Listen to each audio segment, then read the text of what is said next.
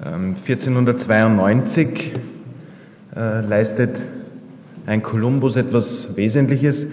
Christoph Kolumbus entdeckt einen ganzen Kontinent, er entdeckt Amerika.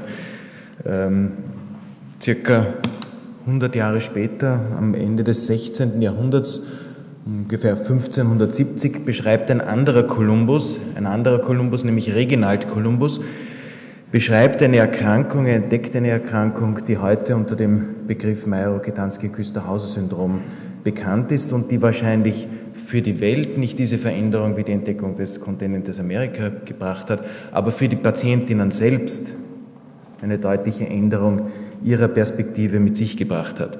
Und wenn wir uns diese Erkrankung vor Augen führen, so stehen nicht nur Skelettmissbildungen und urogynäkologische Missbildungen im Zentrum.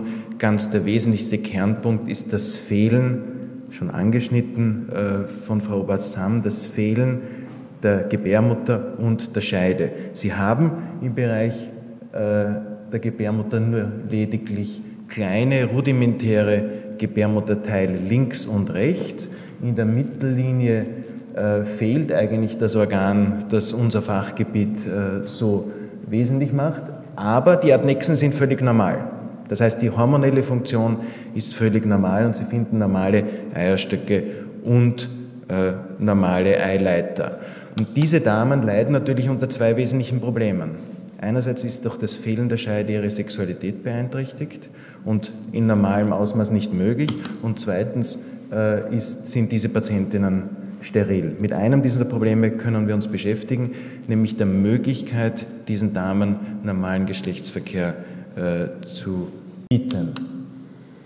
Ähm, es ist aufgrund oder obwohl es sich um eine Erkrankung handelt, die sehr, sehr selten auftritt. In Österreich sind circa sieben Mädchen oder werden circa sieben Mädchen mit diesem Syndrom jedes Jahr geboren, gibt es eine weite Range an möglichen Behandlungen. Und diese Range an Behandlungen reicht von einerseits der Sigma-Scheide bis zu einer Dehnung äh, des perinealen Teils nach Vecchetti, die ja in unserem äh, mitteleuropäischen Bereich sehr, sehr bekannt und eigentlich die Methode der Wahl ist, bis zu sehr kreativen Lösungsansätzen, nämlich wenn ein Teil des Scheidengrüppchens vorhanden ist, kann, äh, wird eine Dehnungsoperationsmethodik von Frank beschrieben, die Ingram für eine Patientin modifiziert hat, nämlich die Dehnung dieses physiologischen Scheidengrüppchens mittels eines modifizierten Fahrradsattels. Das sind aber und vor allem die Dehnungsmethode ist eine nur für ganz spezielle Patientinnen äh, einsetzbare Methode. Und daher gibt es die Frage, welche, gerade bei seinem sehr, sehr seltenen Krankheitsbild, welche eher einfache Operationsmethode, welche einfache Korrekturmethode können wir anbieten. Und da bin ich erfreulicherweise auf eine Kollegin gestoßen, nämlich auf äh, die Kollegin Alice George, die uns aus Indien besucht hat im Jahr 2001 und bei der Diagnostik eines, äh, einer Dame mit äh, Aplasie der Vagine dabei war und gesagt hat, wir haben eigentlich eine ganz andere Methode, die sehr, sehr einfach ist und die wir in Indien diesen Damen anbieten, noch immer anbieten, denn die ursprüngliche Publikation das aus den 40er und 60er Jahren und wurde in Indien, wo sie aufgrund der Bevölkerungsmasse doch sehr, sehr häufig in Zentren gepult wird, äh, dort immer noch angewendet wird. Und wir haben diese Operationsmethode erstmalig 2001 bei einer Patientin eingesetzt und haben seit dieser Zeit an, an der Klinik sehr, sehr gute Erfahrungen damit und mittlerweile 14 Patientinnen operiert, wovon nicht alle an der Klinik, sondern eine auch in Holland operiert wurde und eine auch in Feldkirch und die nächste Operation in Feldkirch steht in einem Monat an. Das heißt, es ist auch eine Methodik, die Sie nach außen tragen oder die wir nach außen tragen können. Woraus besteht jetzt diese Operationstechnik? Es ist eine sehr, sehr einfache Tunnelierung des Raumes zwischen Blase und Rektum, wo ja eigentlich die normale Scheide äh, liegen sollte. Und das klingt sehr, sehr einfach und ich stelle Ihnen das jetzt grafisch dar und Sie fühlen sich eigentlich, wenn Sie diese Operationsmethode anführen, äh, wie Odysseus, der da zwischen Skylla und Charybdis durchsegelt, denn Sie müssen diesen sehr, sehr schmalen Raum zwischen Blase und Rektum langsam aufdehnen. Und ähm, es ist beim ersten Mal ein sehr, sehr ähm, überwältigendes Ereignis, da einen Hegerstift blind, blind hineinzuführen. Das ist ein Transversalschnitt, der Ihnen zeigen soll, dass wir zuerst mit dünnen Hegerstiften beginnen, sehr, sehr dezent, äh, vielleicht nur zwei, drei Zentimeter aufdehnen und je dicker die Hegerstifte werden, bis zu Heger 14, 15, kommen wir dann in weiterer Folge durch die Dehnung zwischen äh, Harnblase und Rektum so weit hinauf, dass wir den oberen Peritonealdom, und da ist nicht mehr viel Raum ähm, zum, zur Peritonealhöhle, so weit aufdehnen. Dann ist die Operation beendet Klingt relativ einfach. Dann haben Sie nur mal zwei Probleme. Das erste Problem ist, Sie müssen ermöglichen, dass dieser Hohlraum offen bleibt, denn es handelt sich ja um eine Wundfläche und die würde sich sofort wieder verschließen. Das zweite Problem ist, Sie müssen erreichen, dass dort irgendein Epithel hinkommt, das für normalen Geschlechtsverkehr dann geeignet ist. Äh, die Leitstruktur der Dehnungsoperation ist der von uns so vermutete obliterierte Müllersche Gang oder die zwei obliterierten Müllersche Gänge, die sich circa ein bis zwei Zentimeter dorsal und einen Zentimeter links und rechts paramedian äh, befinden. Äh, diese obliterierten Müllerschen Gänge sind eigentlich, seitdem wir diese Operationsmethode anwenden, noch bei jeder Patientin sichtbar gewesen.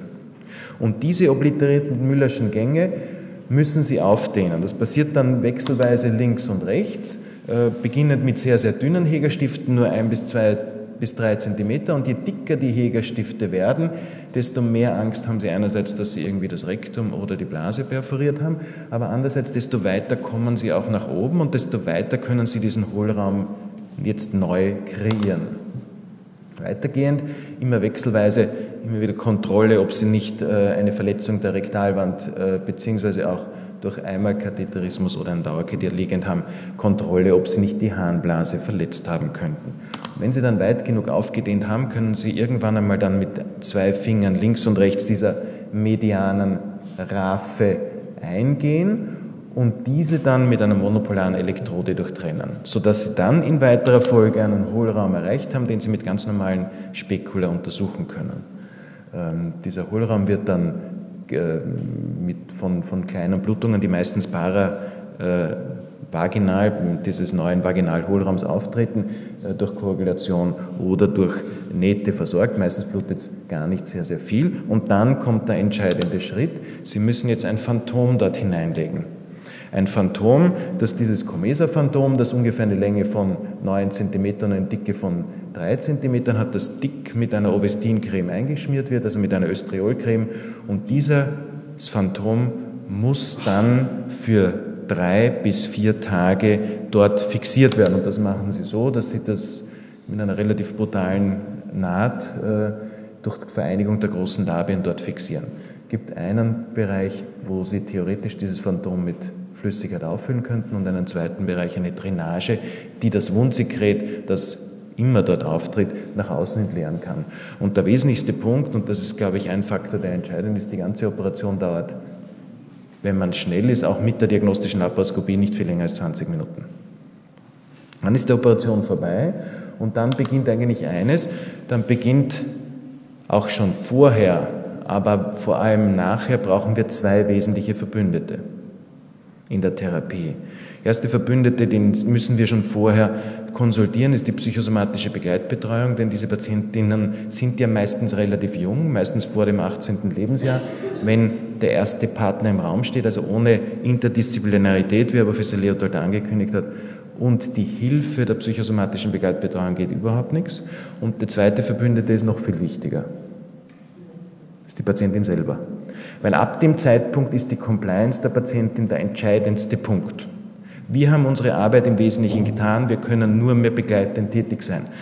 Sie sehen uns da, ähm, Professor Dempfer begutachtet mich da sehr, sehr kritisch, äh, beim Phantomwechsel auf der Station. Das heißt, der Phantomwechsel, dieses Entfernen der Nähte zur Vereinigung der großen Labien, passiert auf der Station. Wir haben die ersten fünf Patientinnen in Narkose gewechselt. Dieses Phantom ist nicht mehr nötig. Sie tolerieren das meistens sehr, sehr gut. Wir schneiden die Nähte auf, nehmen das Phantom heraus, säubern dieses und ab diesem Zeitpunkt soll die Patientin das Phantom selbst wechseln.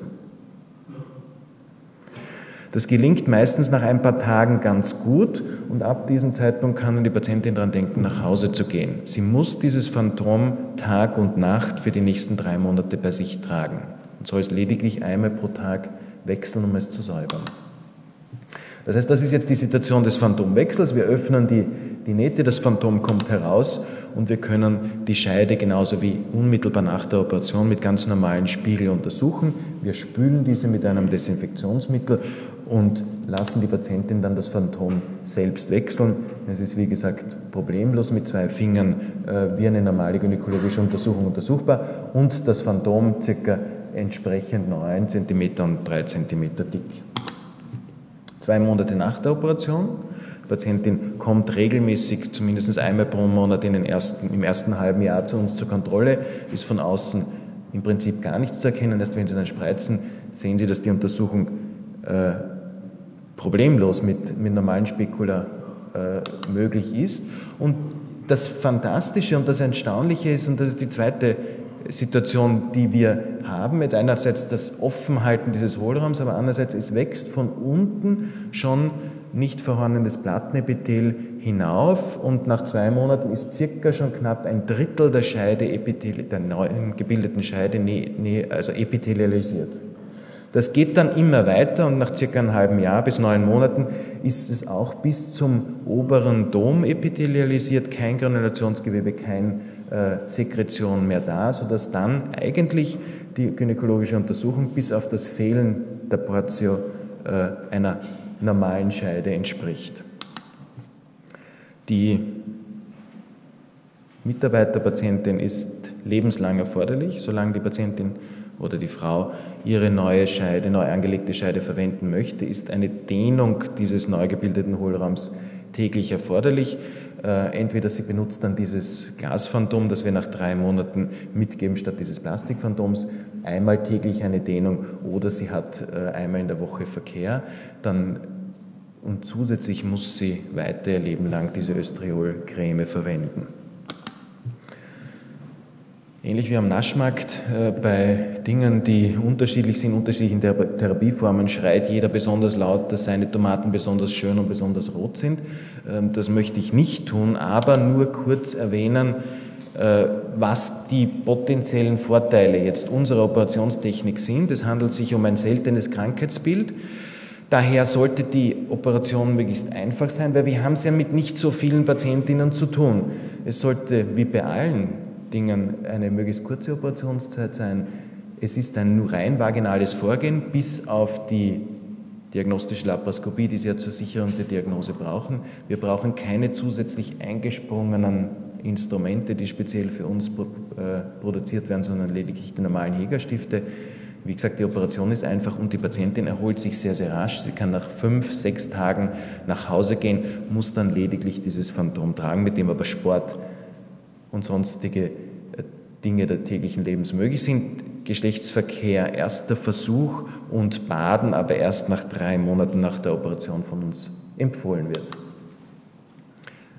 Wir können zufrieden sein, so viel wir wollen mit dieser Operationstechnik. Der wichtige Punkt ist, dass die Betroffenen damit zufrieden sind und dass sie da ein, ein adäquat, für sie adäquat empfundenes äh, Zufriedenheit präsentieren. Und wir können zeigen, dass die alle Patientinnen bei uns im Durchschnitt einen sehr, sehr hohen subjektiven Zufriedenheitsscore und mit dem Phantom natürlich nicht so zufrieden sind, aber dieses auch gut tolerieren. Einen wesentlichen Drawback haben die Frau Warz-Dörfler und ich in, bei einer der letzten Operationen erlebt. Wir haben eine Patientin im Follow-up verloren. Ja, das ist der wesentliche Punkt. Ich habe diese Compliance der Patientin angeschnitten, obwohl wir uns um sie gekümmert haben, obwohl wir sie einberufen haben, obwohl sie Termine hatte, obwohl wir ihr, äh, die Mutter angerufen haben, obwohl wir ihr eingeschriebene Briefe geschickt haben, wir haben sie im Follow-up verloren. Das heißt, das sind lediglich 13 Patienten von 14, aber die fühlen sich extrem gut und werden auch von uns regelmäßig, zumindest nach den Operationen einmal im Jahr, bei uns an der Klinik begutachtet. Jetzt kurz noch zum, zu den wissenschaftlich interessanten Dingen. Wie kommen die, die epithelialen Zellen dorthin? Das ist ja die Frage. Wir kreieren ja einen Wundhohlraum und der überkleidet sich mit, mit Plattenepithel und wir wissen es eigentlich nicht. Es gibt verschiedene Vermutungen. Die eine Vermutung ist, dass einfach der Reiz äh, des perinealen Epithels nach oben zu wachsen so groß ist, dass dieser Hohlraum dann irgendwann einmal ausgekleidet wird. Ein anderer Ansatz wäre der Ansatz über die, über die Stammzellen. Es sind ja die obliterierten Müllerschen Gänge, die wir aufdehnen.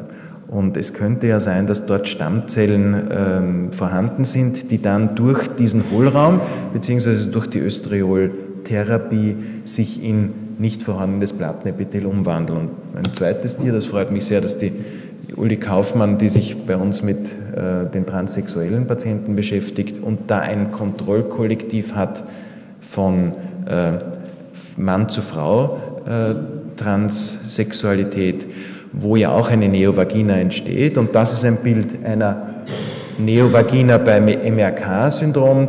Da finden sich Döderleinbakterien in erklecklicher Anzahl, was bei den Transsexuellen, also Mann zu Frau, Umwandlung und Neovagina, die auch ähnlicherweise produziert wird, eher nicht der Fall ist.